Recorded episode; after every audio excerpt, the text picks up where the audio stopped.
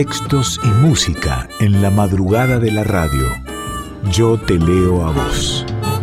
Con Carla Ruiz por Folclórica 987.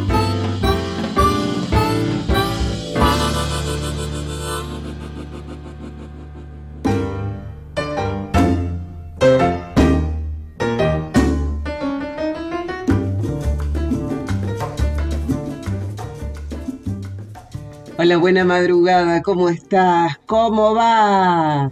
Bienvenida, bienvenido a otro episodio, otro programa, otra hora de Yo te leo a vos, este encuentro que tenemos ya hace un buen rato de música, de literatura, de voces, de pensamientos, de silencios, de ganas, de, de sentires. Yo te leo a vos, una y media de la mañana del estrenadito miércoles por FM 98.7 Nacional Folclórica, pero si no lo pudiste escuchar, si lo querés recomendar, si lo querés volver a escuchar también en forma de podcast, de episodios en Spotify y también en la página de la radio radionacional.com.ar, vas a la pestaña de Folclórica y por allí andamos.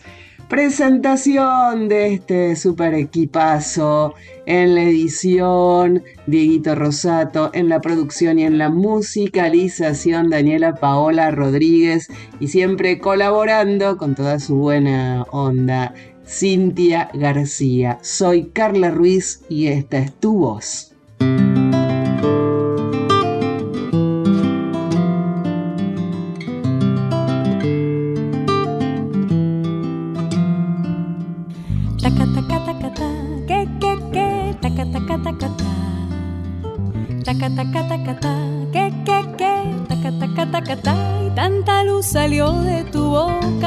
La dulzura de tu voz llenó mi voz. Tantas palabras enredadas en el alma se quedaron en mi mente y quieren todas celebrar la perfección de tu cantar.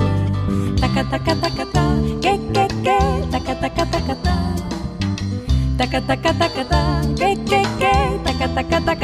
Y tanto swing salió de tus manos, tanto sabor que se quedó en mi corazón. Será tu Cuba que no quiere que te olvides de tu sangre y de tu ritmo y de los negros y mulatos que se inventaron el sol. Tu voz es hoguera,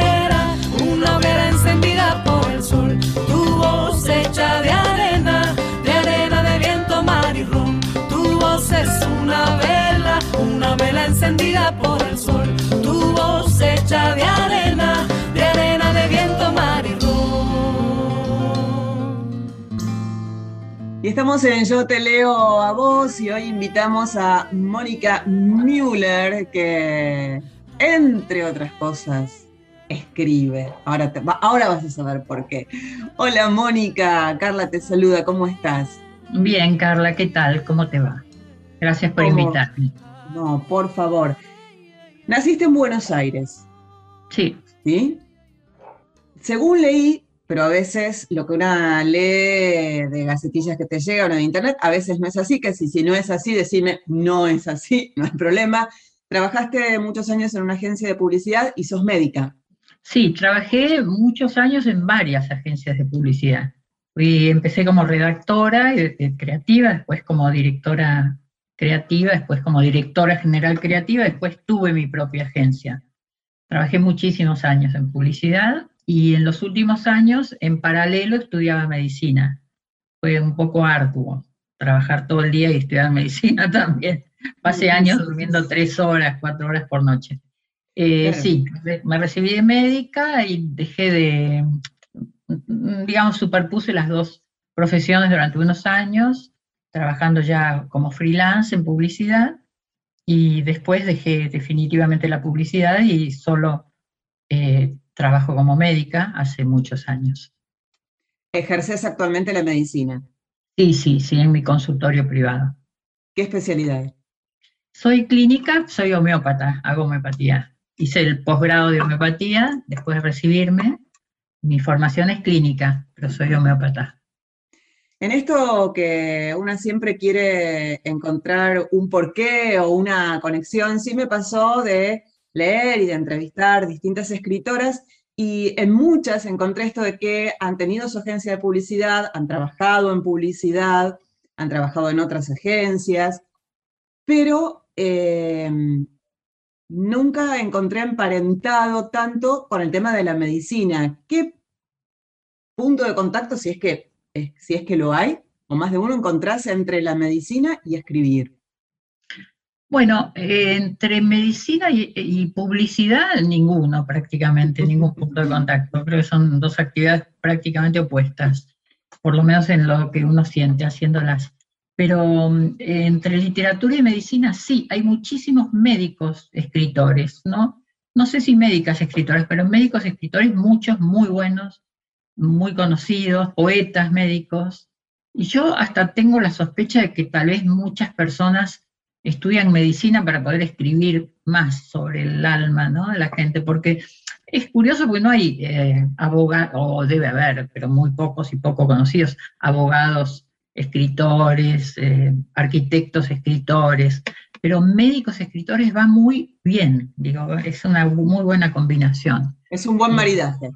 Es muy bueno, es muy bueno. Y realmente en la vida diaria, trabajando como médica, te va alimentando la, ese almacén de datos que tienen los escritores en la cabeza para poder escribir. Esto de escuchar a los pacientes tal vez eh, alimente, ¿no? Exactamente, sí, yo siempre pensé que si no era médica tendría que haber sido taxista, por ejemplo, o peluquera para poder escuchar a, a la gente, porque me interesa muchísimo y como médico, bueno, es lo que haces todo el día. ¿Qué fue primero, ser médica o publicar tu primer libro? Publicar mi primer libro, lo publiqué a los 21 años, mi primera novela.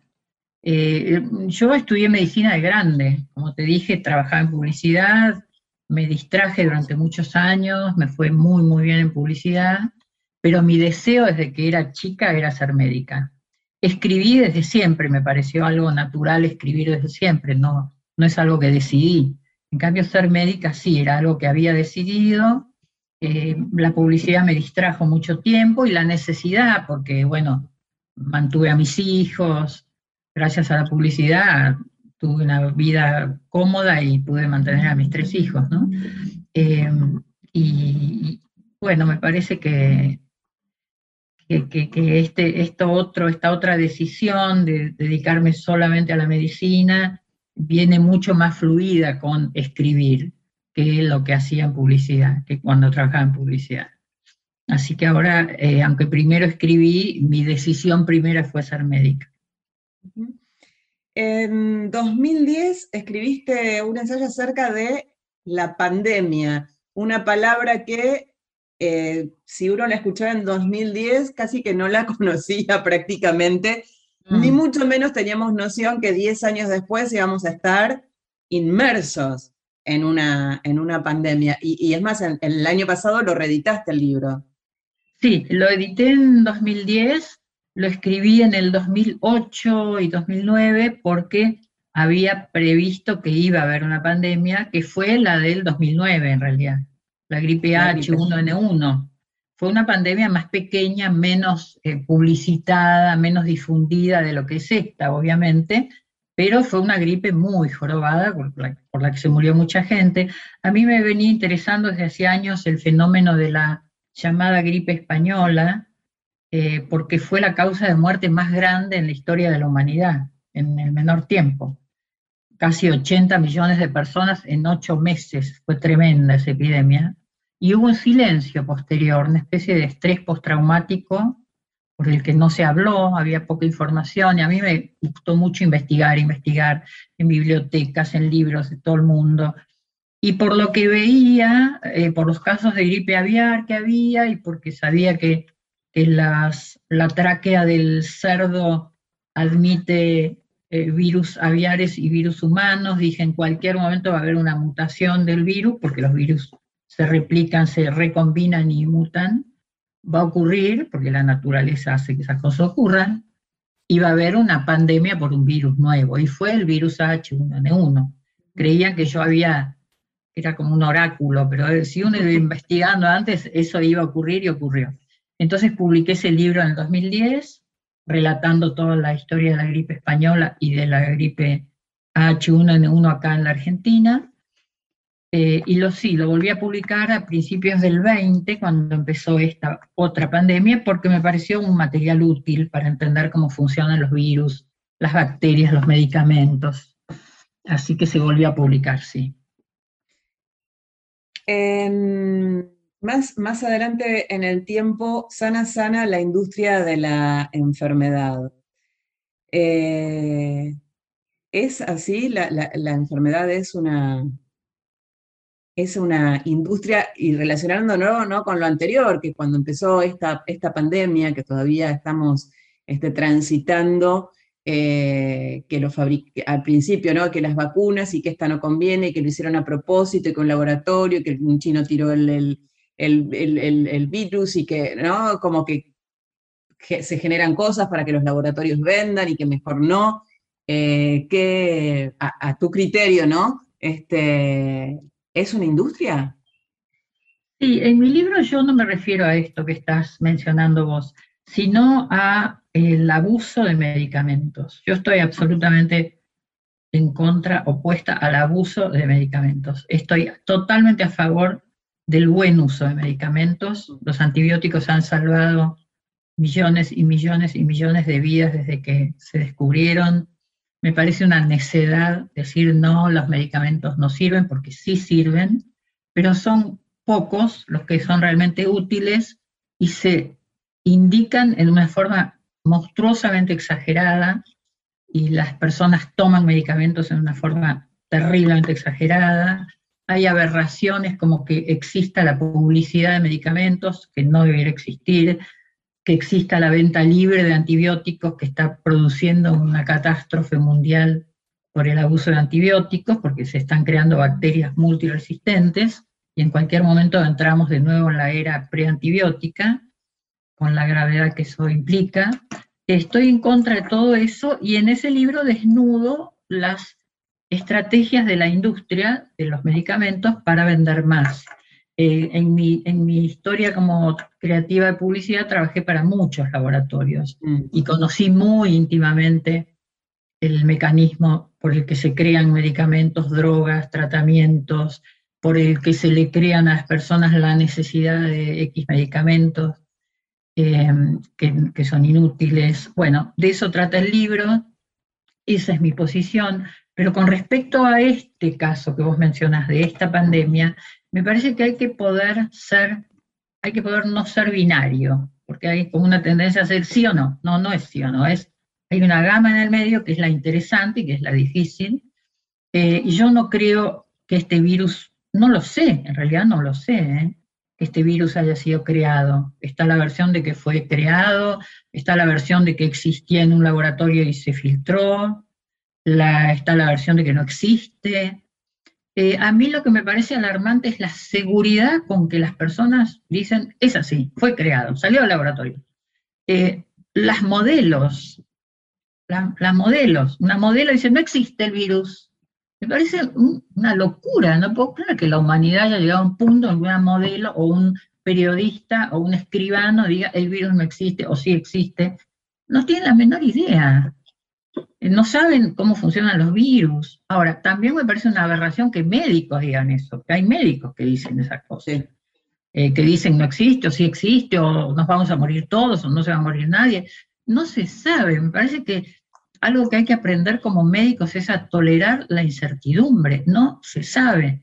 Y con esta pandemia fue muy claro que la ciencia va avanzando, va descubriendo cosas, va volviendo atrás en algunas decisiones, va descubriendo cuestiones que contradicen las anteriores. Yo misma en mi libro este Pandemia, Virus y Miedo de marzo del 2020 digo en la actualización varias barbaridades. Por ejemplo, qué bueno que en Buenos Aires la gente anda en el colectivo sin barbijo. Lo escribí yo. En marzo del 2020 parecía una locura usar barbijo. Bueno, a mí, me, parece una locura no usar barbijo ahora. No es que me convencieron que soy un idiota y la industria me convenció, es porque ahora sí se sabe cómo funciona el virus. Entonces, a mí me da la impresión de que hay que ser un poco humildes, los que, los que no saben nada y los que sabemos algo. Tenemos que ser más humildes, es decir, no sabemos nada, somos animalitos perdidos en el desierto, atacados por un enemigo y tenemos que ver cómo se comporta. Y no sabemos nada de ese enemigo, si fue creado, si se, si se surgió en esto de los mercados húmedos. Y... No, los malos son tan malos que yo creo que son capaces de cualquier cosa, y no soy ninguna ingenua. Pero también sé cómo funciona la naturaleza y sé cómo se forman los virus. Sé perfectamente. Eh, y las bacterias, y sé que eso puede ocurrir en la naturaleza. Eh, entonces me parece una pavada prenderse en las versiones paranoicas que podrían ser ciertas, pero no, nadie medianamente serio puede asegurar que eso es así, de una manera o de otra, porque no se sabe, la realidad es que no se sabe. Bueno, y finalmente lo que nos convoca, eh, más allá de toda esta bella charla, Nada es para siempre, tu último libro este año, Editorial Planeta, eh, relatos que atraviesan la intimidad de las, de las despedidas. Mm. Eh, bello, bello, bello, bello. La portada es bella, lo que escribiste también. ¿Cómo, ¿Cómo llegas a nada, a nada es para siempre? ¿Hace cuánto lo venís trabajando? Mm, lo vengo trabajando hace bastante tiempo, algunos de esos relatos, que son tres, eh, alguno, el, primero lo escribí hace cuatro años, el segundo hará unos dos años o tres, y el tercero hará un año. Eh, fui escribiendo por separado, independientemente, y en un momento mi editora, Paula Pérez Alonso, fue quien descubrió, me dijo, tienen algo en común, ¿no te diste cuenta de qué es? Y yo dije, no, no me di cuenta. Y me dijo, ¿te das cuenta que son despedidas, son finales de historias de amor? No me había dado cuenta. Ella actuó medio como un psicoanalista descubriendo cuál era el hilo, ¿no? Que nebraba. a veces de afuera, como con todo, ¿no? De, afuera una, uno puede ver cosas que por la cercanía con una misma una no se da cuenta. Así lo vio ella y me lo dijo y dije, sí, realmente el tema es que nada dura y que hasta las cosas más bellas un día se acaban, ¿no? El amor y todo eso. Bueno, y entonces eh, vimos que esas tres cuentos tenían eso en común y tienen en común para mí gusto, algo que me gusta, me interesa, que es un tono agridulce, digamos, yo lo llamo, porque son irónicos, pero no son amargos, no son este, resentidos, son, son, vos lo has leído, son como irónicos y dulces a la vez. Y me gustó y dije, bueno, e, estos tres relatos están diciendo que nada es para siempre, y es el título que le puse, y la tapa la diseñó Alejandro Ross, que es maravilloso, diseñador, eh, y quedó ese libro tan bonito. Tan bonito. Eh, nada es para siempre. Bueno, eh, después vamos a subir a, Yo ya subí a, mi Instagram y al de Yo Te Leo a Vos agradeciendo a, Planeta el envío de tu libro, pero bueno, este, vamos a, volver a subir específicamente esta, esta portada. Mónica, ¿estás eh, trabajando ya en algún próximo libro, próximo texto? ¿Escribís siempre, a veces? Escribo siempre, sí. Y hace 10 años empecé una novela que no logro terminar, estoy ahí atascada en la mitad de la novela, la empiezo otra vez, no, no puedo avanzar y me parece que es muy linda. Eh, espero poder terminarla ahora. Necesitaba que saliera este libro para poder seguir escribiendo mi novela. Espero que sea muy linda, es muy medio cruel, me cuesta escribirla, me cuesta escribirla por eso, pero espero poder terminarla, sí. ¿Algún horario del día específico para escribir? Eh, ¿O cuando hay un tiempo libre o cuando viene la inspiración? No, la inspiración todo el tiempo, la cabeza, creo, de todos los escritores está pensando. Yo estoy todo el tiempo pensando en la novela, todo el tiempo, hace 10 años. Ah, imágenes, pensamientos. No, escribo de noche, básicamente, porque de día tengo mucha actividad y trabajo mucho pero pienso todo el tiempo en la cabeza, el, libro se va escribiendo en la cabeza. Y a la noche escribo, no todas las noches, lamentablemente, pero escribo, sí, no dejo de escribir, como, es como con el dibujo, yo dibujo y pinto. Y mi maestra de dibujo decía, aunque sea una línea por día, no importa, una línea por día. Y también me propuse esto de, aunque sea media página por día, para mantener eh, lubricado el mecanismo, ¿no? Para que no se oxide. Siempre escribo así. Mónica, ahora esperar la novela. Apúrate. Ay, sí, sí, ahora sí, tengo muchas ganas de terminarla. Ahora me entusiasmé, tengo muchas ganas de terminarla. Pero tengo que arreglar todo, porque la empecé hace demasiado tiempo. Ajá, hay que ajustar ahí algunas, algunas cuestiones. Mónica, una vez más, Mónica Müller, Müller, Mónica Müller, Nada es para siempre de Editorial Planeta. Compralo, regalalo, léelo, porque son tres relatos muy lindos y que se lee. Son esos libros que los, los agarrás y, te los devoras y, querés avanzar, avanzar, avanzar, avanzar en, las historias porque son muy bellos. Ya le dije como cuatro veces a la palabra, pero, pero, lo vale. Mónica, muchas gracias. Un beso grande y vamos con esa novela que la esperamos. Gracias a vos, ¿eh? Hasta luego. Hasta luego. Cuenta conmigo por si tuvieras que encontrar algún motivo. Si necesitas algo más que conformarte. Si se te ocurre, por ejemplo, enamorarte, aquí me tienes siempre dispuesta a ver el mundo como tú ni lo imaginas.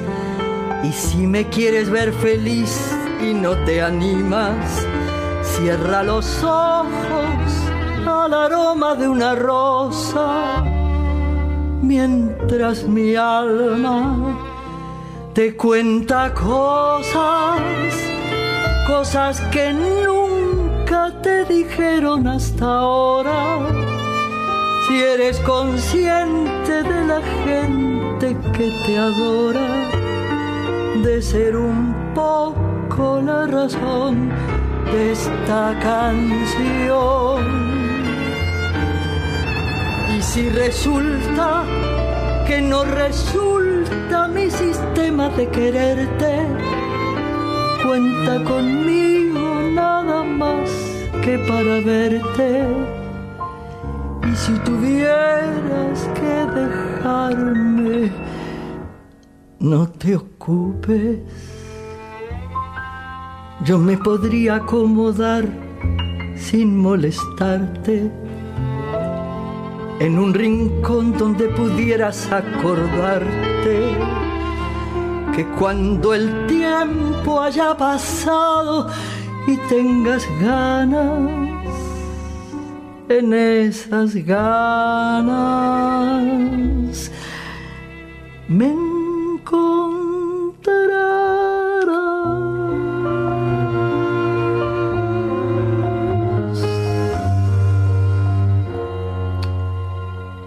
Cuenta conmigo.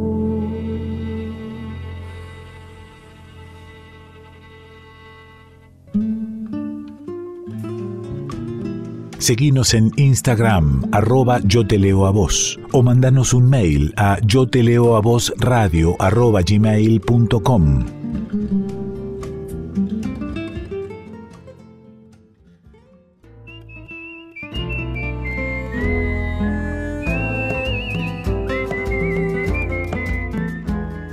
Yo te leo a vos, con Carla Ruiz, por Folclórica 987.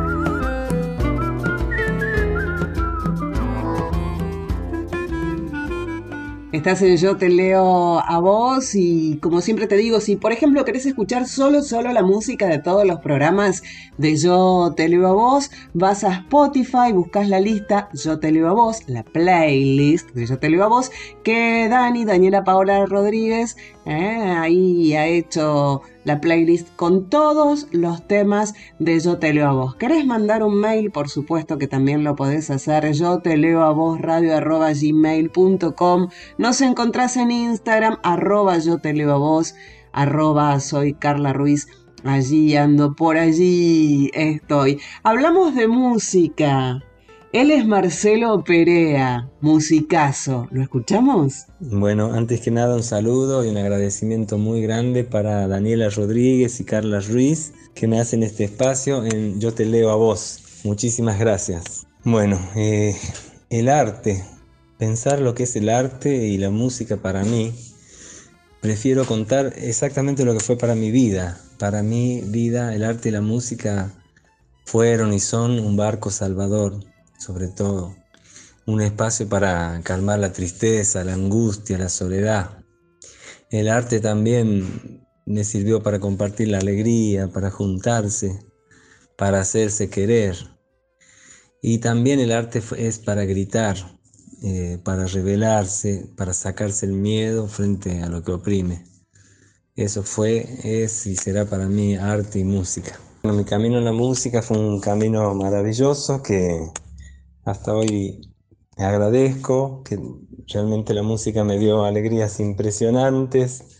Este, y bueno, siempre con el piano como compañero, pude integrar los Carabajal, grabar con los Coplanacu, con Rally Barrio Nuevo, este, con Peteco Carabajal, con Horacio Vanegas, Alfredo Ábalos, Sisto Palavecino, que fue mi amigo. Pude producir un disco para Teresa Parodi. Este, pude hacer cinco discos solistas y, tuve la alegría inmensa de que muchos bailarines usen mi música. También la alegría de que Mercedes me grabó tres canciones, La Pachos en Primavera, A mis hermanos heridos y Sacame Chacarera. Bueno, con esas mismas alegrías que me dio la música es que voy a seguir sembrando y estoy sembrando, este, siempre componiendo nuevas canciones y siempre produciendo nueva música desde el piano y para el piano. Eh, así que bueno, los invito a mis espacios que son sobre todo en YouTube, Marcelo Perea, ahí me encuentran y en Google también.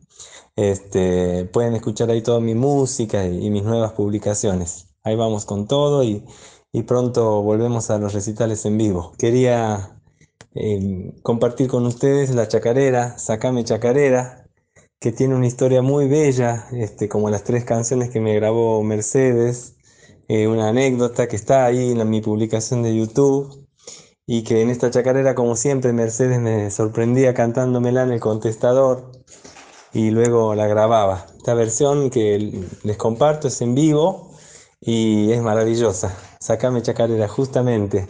Aquí la música sirvió para sacarse el miedo.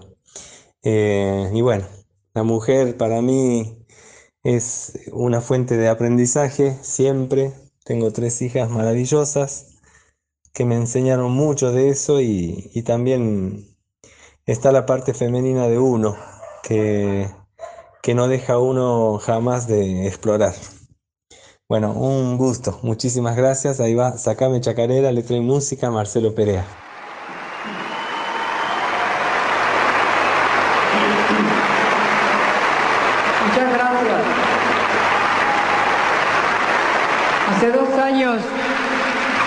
Dos años andábamos en, en, en Masa Carrara, una ciudad que queda cerca del mar, de, que mm, la gente va de la playa y está cerca Carrara donde se hace el mármol de Carrara, donde sacan el mármol de Carrara.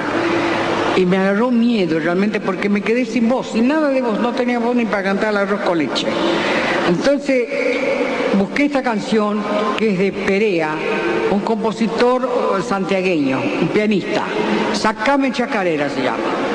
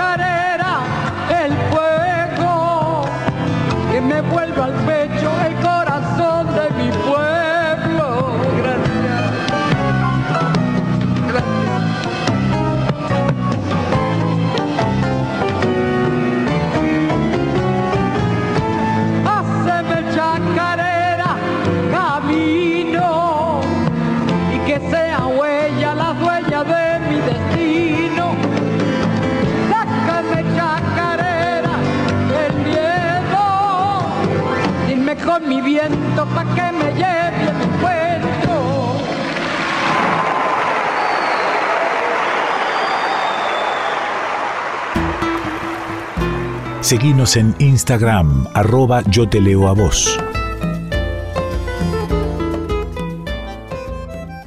Yo te leo a vos aquí en Nacional Folclórica o en forma de podcast, en la página de la radio, en Spotify, allí donde estés, a la hora que sea. Nos encontramos para disfrutar de esta hora de música y de literatura. Y pensamos en el agua. No sé bien por qué.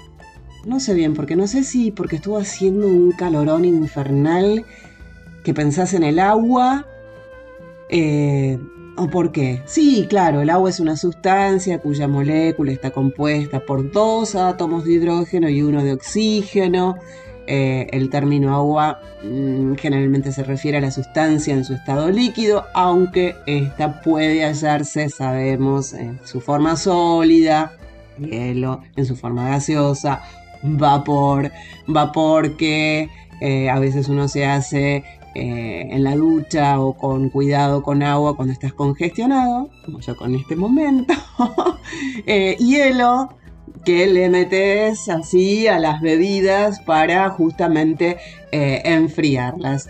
Hay algunas personas, como yo, que consumimos hielo invierno y verano, haga frío, haga calor, no importa, todo le metemos hielo. Hay otras que no quieren saber nada con el hielo. El hielo también está presente, por ejemplo, en esas bebidas frozen, eh, y que son riquísimas, este, azucaradas en general, ¿no? Cosa que no se recomienda eh, beber eh, en los días de, mucho calor, pero, pero nuestro cuerpo está, está compuesto por agua y mirar espejos de agua, ya sea un lago, una laguna, un río, un arroyito, el mar, eh, nos tranquiliza. De hecho, hay, hay sonidos de agua. Viste que vos buscás en, en- en- YouTube, en, Spotify, eh, música relajante y la tenés con sonido de agua, de distintas vertientes, de lluvia, de tormenta. Hablando del agua, de Eduardo Falú y Jaime Dávalos, canción del jangadero, la voz es de Florencia Dávalos. Llevando la jangada. Río abajo por el alto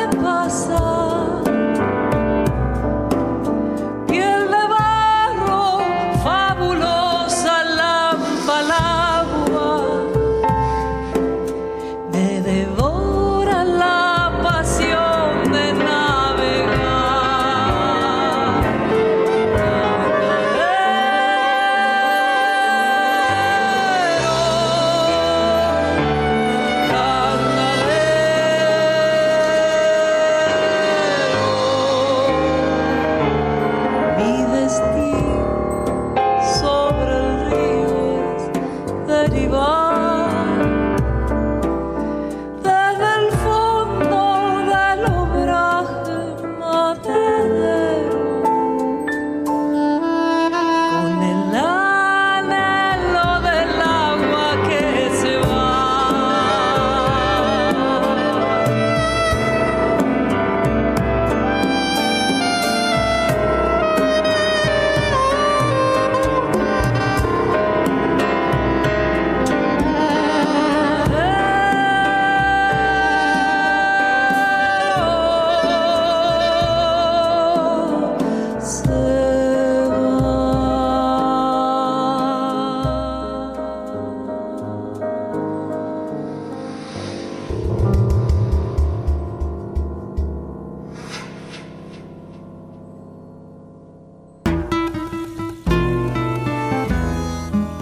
Y si seguimos pensando en el agua, aparte de esto de mirar el agua, también eh, lo relajante, ¿no? Si estás contracturada, contracturado, te dicen, bueno, date un baño de inmersión calentito, con o sin sales, aceitito y esas cuestiones, para relajar los músculos, o una buena ducha, que la ducha y el agua te pegue en la zona donde estás este, contracturada, contracturado, y están los partos, ¿no? En el agua para que, eh, como, como estamos en un medio de agua dentro de la panza de nuestras mamás, que el tránsito sea eh, lo más parecido posible a lo que estuvimos viviendo durante eh, nueve meses y, y estar en el agua haciendo la plancha, así, tranquiliza.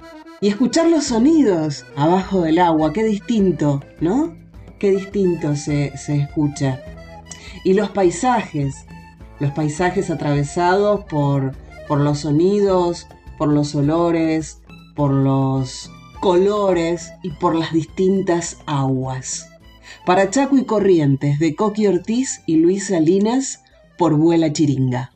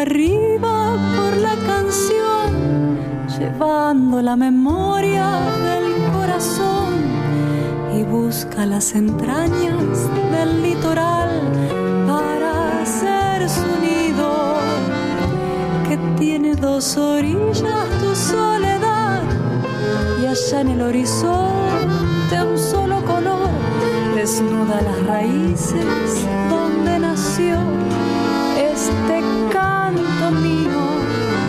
Yo te busco así,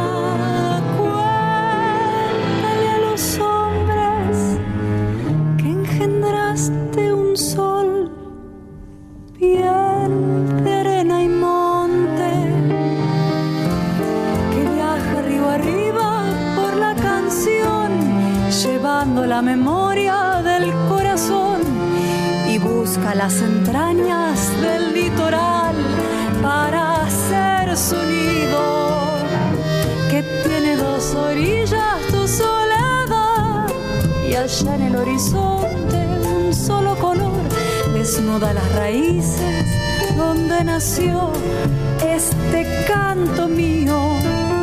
Yo te busco así vientre de cristal sol de cobre ardiendo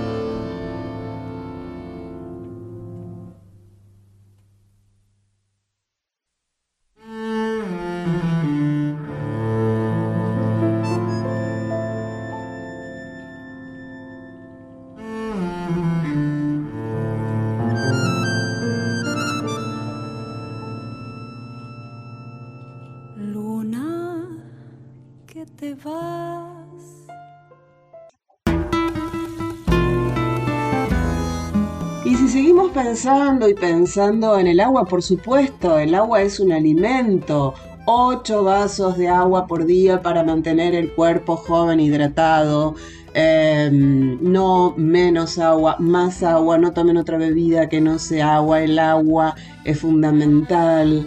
Agua potable, agua no potable, los lugares que no tienen agua potable y todo lo que eso conlleva, bueno, estamos inmersos todavía en una pandemia y la necesidad imperiosa del agua para lavarte las manos, por ejemplo, ¿sí? El trasladar la botellita de agua hacia todas partes, no solo porque haces gimnasia o, corres, haces alguna actividad física. Eh, ahora eh, ves eh, transitar por la calle y sacar de, la cartera o de una mochila en el colectivo, en el tren, en el subte por la calle, a todos con su botellita de agua para, hidratarse. Es algo que se, se ha puesto de moda. Y volviendo al tema de las energías, eh, de estos em, aguas energizadas, no, y no hab- hablo de, de las aguas que tienen em, eh, eh, potasio, eh, estas que regeneran al, deportista, las sales, minerales y esto. No, no, no.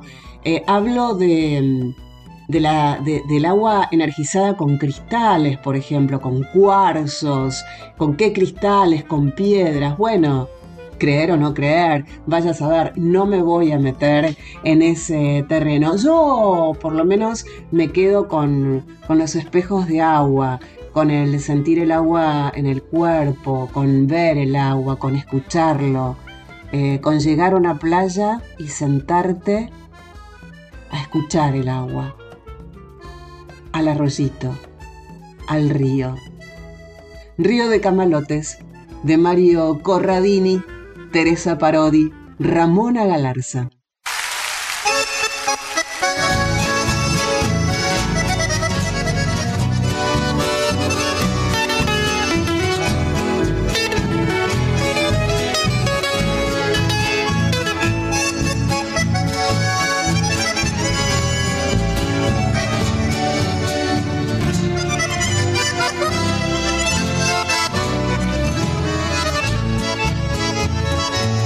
Yo digo ver, a que usted no piensa en el camalote. Y si digo agua, usted no imagina el Paraná. Y siempre lo arranca, desata su nudo con la madre selva. Y con él viene el agua, el viento del norte a su muchedumbre lento lagarto, raíces negras. Se le pega el hambre, el aire pesado y la inundación. Que no se detenga tu marcha lenta rumbo palmar.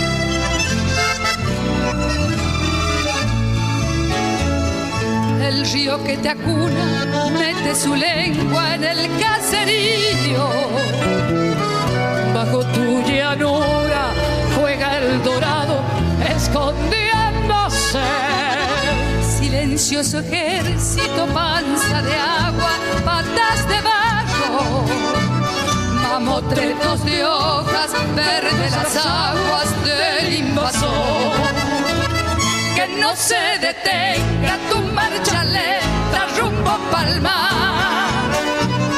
Es tan semejante a nuestro delirio, a la soledad, que te empuja el viento, mi pensamiento o el temporal. Fuera de la orilla, tu camarilla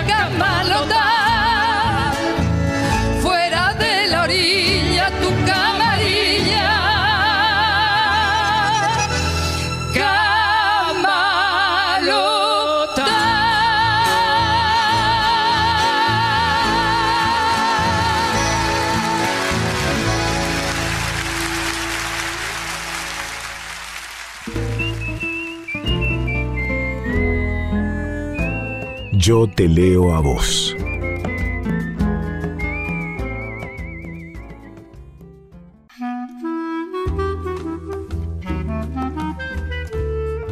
Yo te leo a vos. Con Carla Ruiz, por Folclórica 987. Estás en Yo Te Leo a Vos aquí en FM 98.7, pero tal vez estés en otro día, en otro horario, en otro país, escuchando este Yo Te Leo a Vos a través de los podcasts de Radio Nacional, a través de Spotify. Recordá que si querés y, y, y necesitas escuchar solo música, eh, también lo podés hacer. Todos los temas de Yo Te Leo a Vos están subidos a la playlist allí en Spotify, un trabajo que hace Dani, Daniela Paola Rodríguez. Recuerda también que nos podés mandar un mail, yo te leo vos radio arroba gmail.com y nos encontrás en Instagram, arroba yo te leo vos, me encontrás a mí, arroba soy Carla Ruiz. Y llegó el porque sí, porque sí, qué lindo momento. Bueno, viste que hasta ahora En todos los programas, los porque sí, veníamos muy ordenadas. Yo elegí una canción, Dani elegía una lectura. Yo elegí, una lectura, Dani elegía una canción. Bueno, hoy las dos elegimos una, canción. Eh, la música sana. La música sana, la música abriga, la música bendice, la música es maravillosa. ¿Qué haríamos sin música, no? Yo elegí un grupo que se llama Churupaca. Churupaca es la reunión de seis músicos de diferentes mm, estilos que disfrutan la experimentación instrumental y la fusión inusual de géneros. En Churupaca se combina la música rioplatense, circense, folclore, eh, reggae, eh, klezmer, flamenco, bueno, música exótica del mundo. Eh, ¿sí? Ellos mismos dicen que son semillas exóticas del mundo que desde su maceta brotan en un estilo mestizo pero compacto. Me gusta mucho Churupaca y más me gusta este aire. Soy vida contenida en un envase descartable. Tengo latido atento donde rompe tu silencio.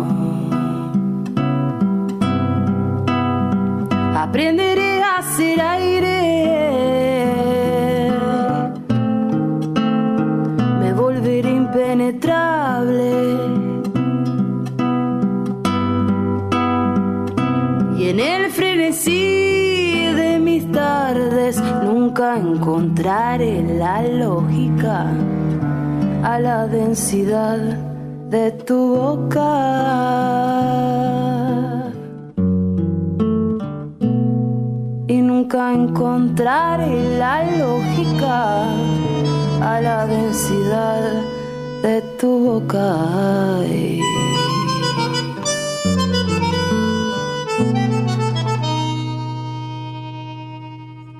Tan muda.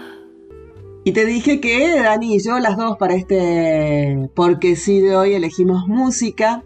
Dani elige a Gisela Magri, nos cuenta que es una gran artista, que la cautivó desde la primera vez que la escuchó, que tiene una manera muy particular de apropiarse de las canciones. Así que Dani nos invita a escuchar Imposibles de Fernando Cabrera por Gisela Magri. Hay quienes intentan remontar un barco, hay quienes intentan sumergir mi voz hay quienes se creyeron conquistadores, descubren el dorado en cualquier rincón. Tan loco aquel que quiera volar buscando un sitio al lado del sol, tan loco aquel que quiera tu corazón.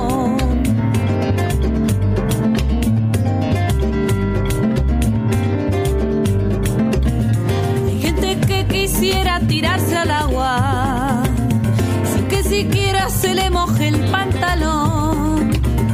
Hay otros tan ilusos que se ilusionan con un mundo en que no haya desilusión. Tan loco aquel que quiera volar buscando un sitio al lado del sol. Tan loco aquel que quiera tu corazón. Que colocó tu color y en cada rayo de sol quema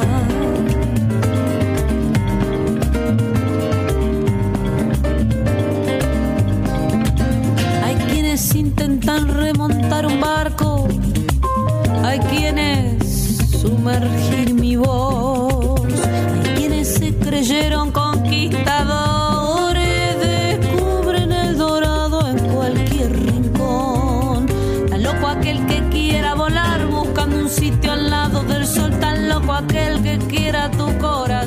Yo te leo a vos.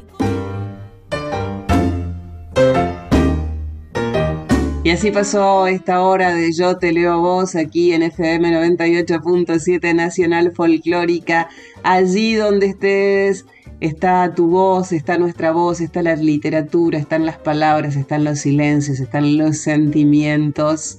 Acordate, arroba yo te leo a vos, arroba soy Carla Ruiz, yo te leo a vos radio arroba gmail.com.